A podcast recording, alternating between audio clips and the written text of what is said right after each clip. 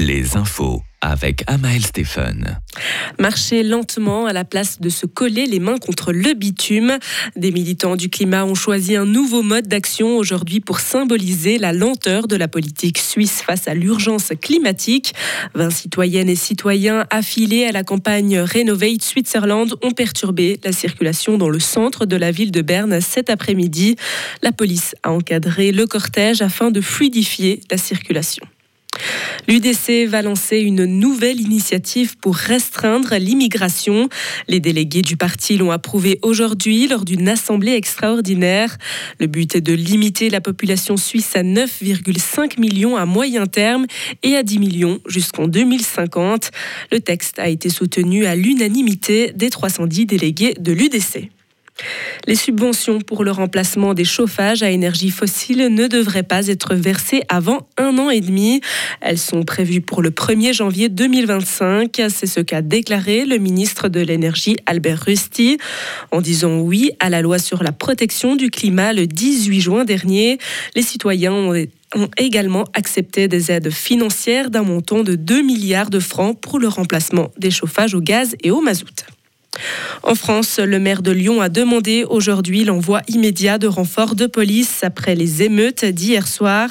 Depuis la mort de Naël mardi, qui a été tué à bout portant par un policier, les révoltes s'enchaînent partout en France. La ville de Lyon est particulièrement touchée par l'épilage et la violence, alors que les forces de l'ordre sont débordées et en nombre insuffisant. Le dernier bilan de la préfecture fait état de 35 blessés dans les rangs des autorités. Un accident de la route a fait plusieurs morts au Kenya. Plus d'une cinquantaine de personnes sont décédées hier soir dans l'ouest du pays. Cet accident est l'un des pires au Kenya depuis plusieurs années.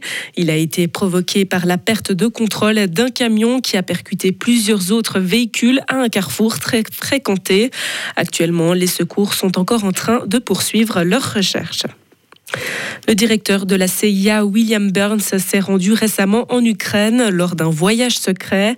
Il a rencontré des responsables du renseignement et le président Volodymyr Zelensky.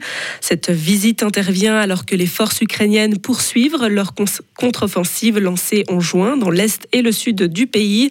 Lors du voyage, M. Burns a réaffirmé l'engagement américain à partager des renseignements pour aider l'Ukraine à se défendre contre l'agression russe. Et enfin, le Tour de France vient de débuter cet après-midi. Tous les ingrédients sont réunis pour cette première étape à Bilbao, dans le Pays basque espagnol. 176 coureurs ont pris le départ à 13h et devraient arriver dans une quinzaine de minutes.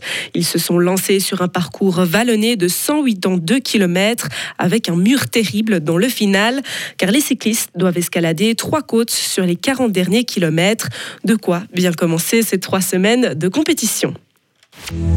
Retrouvez toute l'info sur frappe et frappe.ch.